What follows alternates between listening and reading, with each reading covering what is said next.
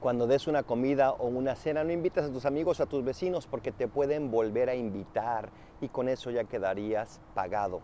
Invita a los lisiados, a los enfermos, a los cojos, a los ciegos, a los que no tienen con qué pagarte y entonces estarás acumulando tesoros en el cielo.